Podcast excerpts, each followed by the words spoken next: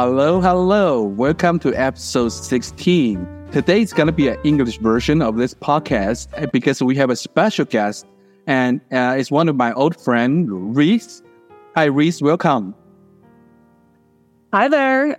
Yeah, so my name's Reese and um, I can give a little bit of a introduction after Oh shoot, Eric! I, I didn't follow the script. Can we start, start that? No, it's fine. Yeah, let, yeah. Let me just finish the the intro. So we, I, I think we met in an, like an exclusive Amazon mastermind group of some sort, or um, I, I, I don't really remember. It's like eight years ago or something. Like no, three years ago, and um, we we had some uh, intense discussion on the Amazon PPC SEO and geo rankings and all that uh, cool stuff from mastermind or the other YouTube videos that we uh we saw. Um, uh, I think Reese and, and myself, we uh, we worked in this Amazon business for eight years. We had we uh, we have our own brand and we work in the company to help a brand, and then we have some service. We have very similar, like very similar uh, background and experience with uh, like a leading a group of VAs and to help the brands and all that. Okay, so Reese, welcome. So. Uh, your turn. So uh, good to have you here, and let's uh, dive right in and give our listeners a brief introduction of yourself. Yeah, so my name's Reese, and I started eight years ago um, on the Amazon journey, self taught, went through just some online courses and, and, basically ran a couple of my own brands. Now I, I help manage other people's brands on Amazon, and then recently I started working on a overseas recruiting company, uh, Recruit Tandem, and we help find virtual assistants and other overseas workers for online businesses. Cool. It you just started another like side hustle, like uh, you build your own LLC and then you start helping, like try to move, help more people. Yes. So I actually was finding my own virtual assistants um, in my own business. And that was where I, I started with the interviewing process of having them go through certain challenges to vet them and just make sure they have um, experience. And then I was doing that for friends just on my own of like, hey, why don't you have your first virtual assistant? Like you've been doing your customer service for years and you're short on time. Like you should really be delegating some of these lower lower level tasks out. So I just did it for friends and then I started doing it for clients. And then I was like, huh, I should.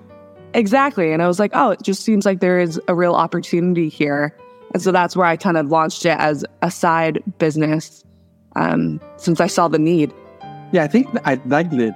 I, I like your idea of uh, starting this business because at the same time, we're helping um, these people, the, the VA, they need a job. And then we were like a, we're like a bridge, bridge them to the uh, the the Amazon sellers they are they cannot spread the, themselves too thin, so they they cannot do everything that um, they cannot be a copywriter and then a talented designer at the same time. Very few, right?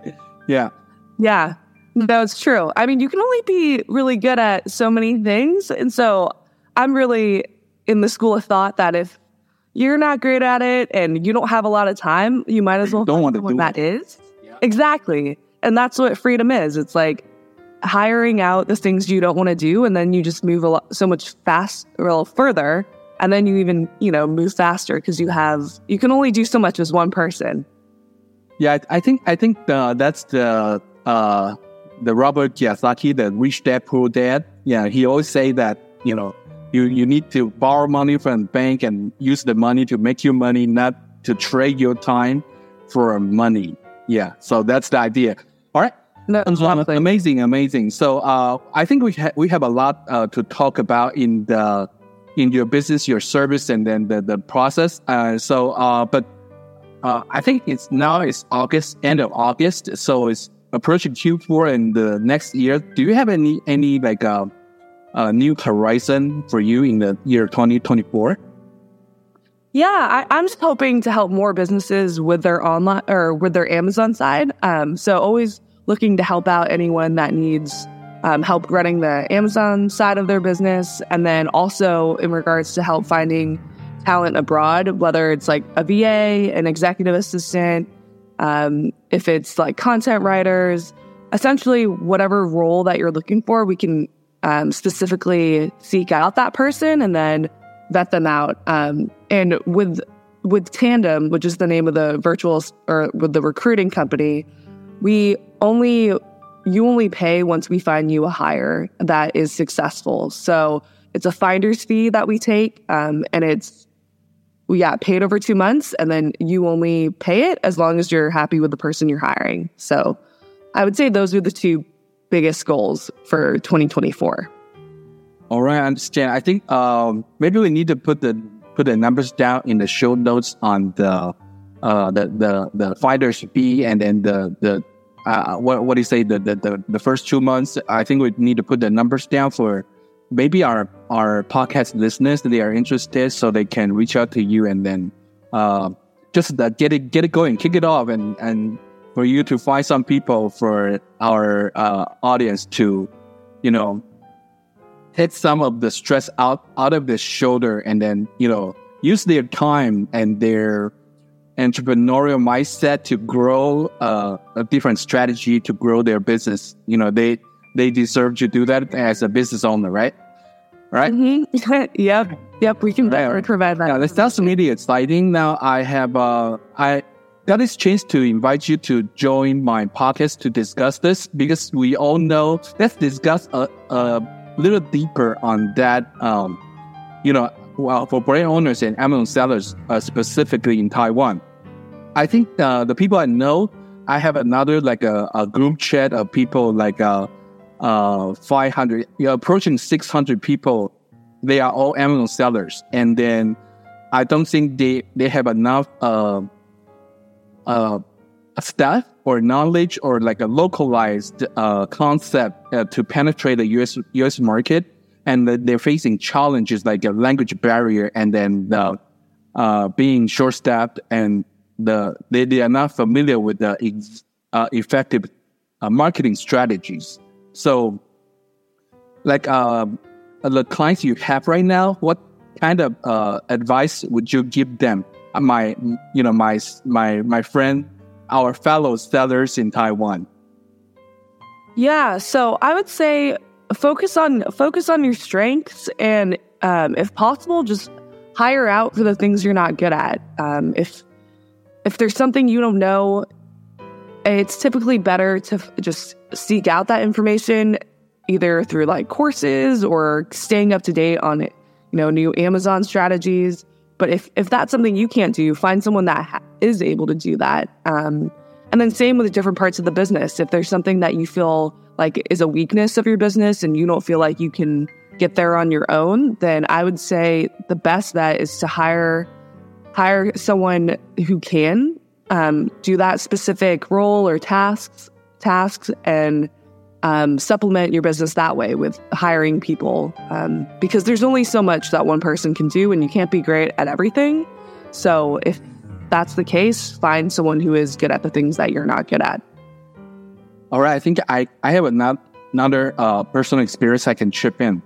Uh, so when I was the, the last year when I was in the US, actually, you know, to be honest, I, I don't know if my, my boss or like my previous boss or my uh, colleagues from the previous company that were, ever heard this, but uh, I'm I'm planning to leave, right? So I, but I have to I, I have to do my job on my work on my nine to five. So I think a lot of people, uh, they don't they don't just like like burn the boat and and then go all in, and then there is a transition uh period of time when they still have a nine to five job and they uh they're doing a Amazon selling as a side hustle. So that is a perfect timing for myself when I try to do that. So I need to hire out, um, uh, sourcing the product, right? So I, uh, I remember I, I find two people. So one is doing the product research and the other one will do the, uh, product sourcing on 1688 or, or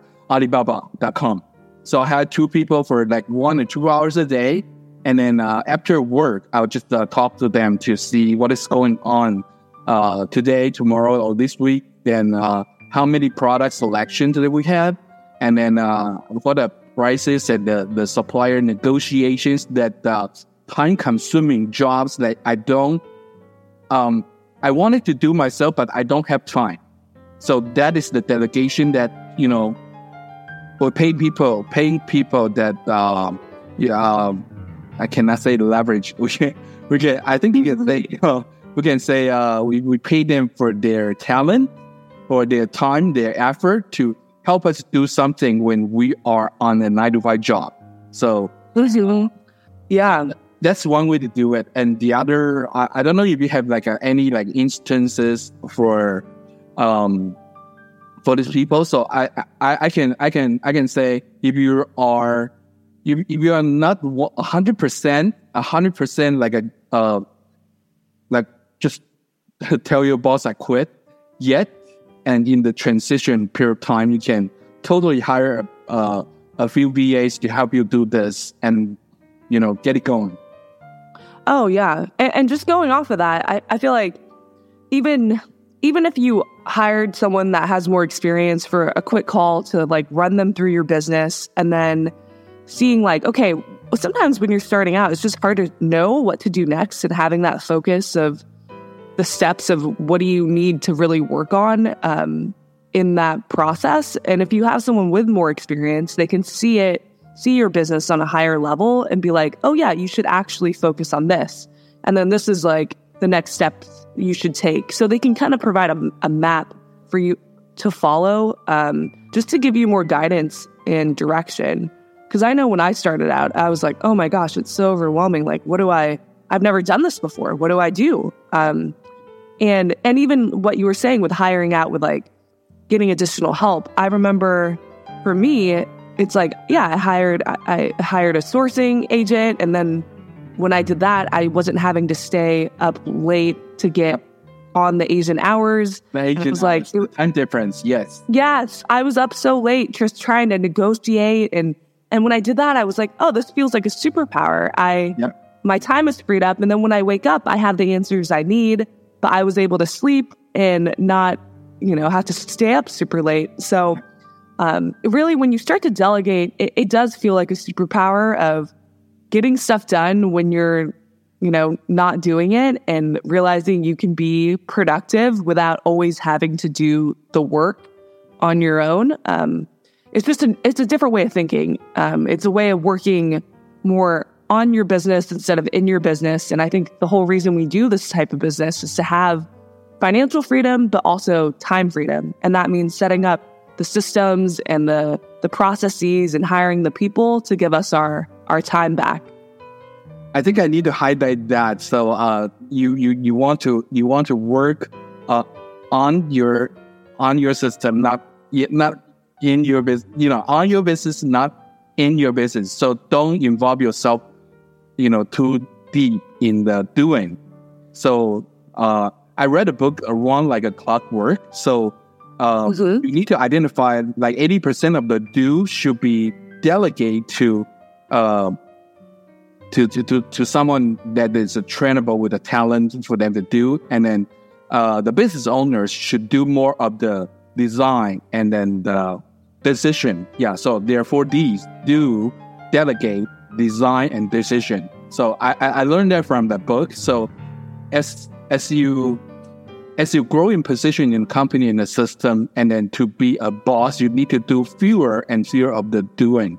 And I just I just realized that there's a uh, the, the the the time zone thing, um, because now with the um, 2023 is a big year for AI, so everything is AI. So um, like a lot of people try to implement the chatbot for the customer service, and then um, I don't see a, a quite quite good result when people are complaining. They sometimes the customers they just need the emotion, emotional support or like uh, they need to like yell to someone sometimes, sometimes, mm-hmm. and then even it's a chat or like it's a phone call that they're expecting someone to pick up and really listen to them to fix their problem. And mm-hmm. if you have that in there 24 7, and most likely, if you are in the U.S. or you, you're you're either in the U.S. or you're you're in Taiwan, but you cannot. No one can do twenty four seven. No one. So it has to be someone in different graveyard shift. So or some sort of automation. Um, that oh yeah that but just you can you just cannot do all the customer service yourself if you you you, you um you have a lot of orders you have a lot of inquiries from customers it will be a nightmare you will never Yeah. you'll never get a sleep right Yeah. And even if you don't have a lot of customer questions or inquiries, just the fact that you don't have to think about it and like even log in once or twice a day to check it, just it frees up your mental space to not have to worry about that one thing. And you can have someone write out in a spreadsheet and report to you weekly what the issues were from your customer support. But I would like, even when I was starting out, it was just like, it was so nice to just have one less thing to like check, even if it took like five minutes. I just didn't have to create any headspace for those issues. And then that would free me up to like worry more about strategy and all these other things. So, um, so yeah, You, you, you, know you know what's interesting? I just uh, I just remember that uh, when um, when we first hired the VAs that that we first worked with them, they um uh, they're new, so they uh they're they're they're afraid of uh, making decisions, or so sometimes the like the designers sometimes they create different versions for me to pick, like like the which which of the uh design for this this banner this color i have a different versions for you to choose from. And then i was like okay. Uh first of all i'm i'm colorblind. Like i'm colorblind. I'm not a designer. So you are the designer. So and this is our brand tone and then uh uh, we want to put this on Instagram, and then you do the research, and then you you just uh, uh, sometimes I, ju- I just give them like one decision and then I'll give them the direction saying that uh, don't bother me with this color or a choose or a framework or an angle you want to say. I, I don't I don't I don't want to give you that decision. Let's put it on the let's let's upload it or put it in the campaign, put it in the put it in the funnel and put it in the email campaign. Just let the numbers do the talking. Let the numbers do the mm-hmm. talking, right? So yeah, I don't I don't know which one's good. Let's keep let's upload all of them. yeah. And then the social the social media manager is the same thing. I just I just I, I just tell them I hire you because you you're better with social management. You have the followers. You know how to grow your account, and then you know what kind of post in what time of the day of the week to get more engagement. I don't know, so don't ask me. Just mm-hmm. plan it and do it. yeah, that's the yeah, well, that's the level of the the, the my safe freedom mm-hmm. I'm trying to get. Don't bother me, right? Yeah, yeah. No, I totally get that. And I think also, too, it's like you want to empower who you're working with to make these decisions without you because that is the reason why you you hired them for them to do that work because you don't want to do the work. And I think that's where the hiring part is so important because even with thinking of like general virtual assistants, it's like we really seek out and like vetting people that are more proactive and they are able to do more of these decisions on their own because it's like you want someone empowered to make the decisions that you aren't able or aren't wanting to make. Um, so it's not just someone that's like willing to take direction, but you want them to actually be proactive and make decisions on their own. And um, and I think when you have that too, like these businesses can be very very lonely. It's like a lot of it of the time they're solo entrepreneurs that start off on this and it's just you. So I think when you make that first hire, you finally feel like, oh wow, I'm not in it entirely alone. Yes. It's like I have someone to lean on. If something goes wrong, they can help me with it. And yeah, you're just not doing everything yourself. And Yeah, they Uh, when you get an order or you close or you get a lot of engagement on a post, even that, right? Yeah. I think I, uh, um, I'm gonna ask you a quick uh, a question. So when you hire, when you are trying to work with someone, um, like there are different vetting, uh, uh, but like let's say a scoreboard card or something like that. So they have the talent, they have the personality, like you said, their responsibility, their internet connection, their, um, you know, a lot of different reasons. Which one do you see the is the most important? Uh, when you uh, decide, okay, this is my hire. Yes. I, I think one of the biggest uh, factors that go along with any task or any role, no matter what it is, is the ability to figure things out and be proactive and problem solve. Um, Yeah, I think like a learner. uh, uh, yes, because you don't want to have to be hand holding someone in every single task. And the whole idea of outsourcing is to where it can get done without necessarily your help. And so I think finding we have a lot of challenges and questions and just even in the inter- interview process of just kind of trying to understand how this person thinks and make and the best people I've hired are always the ones that end up googling and problem solving on their own. And when you know they don't know something they really try to figure it out first. And usually they do. Um, so i would say that is one of the biggest factors of finding a successful hire and no matter what the role is. Nice, nice. Yeah, I, I think um, if, if our if our uh, follow us to this far, I think it's time for us to like give them um, a chance to reach out to you. So uh, can you can you say again what's what's your like uh, the website or company name and the and the service again? Like spell it out. definitely yeah you can reach me um, at recruittandem.com so that's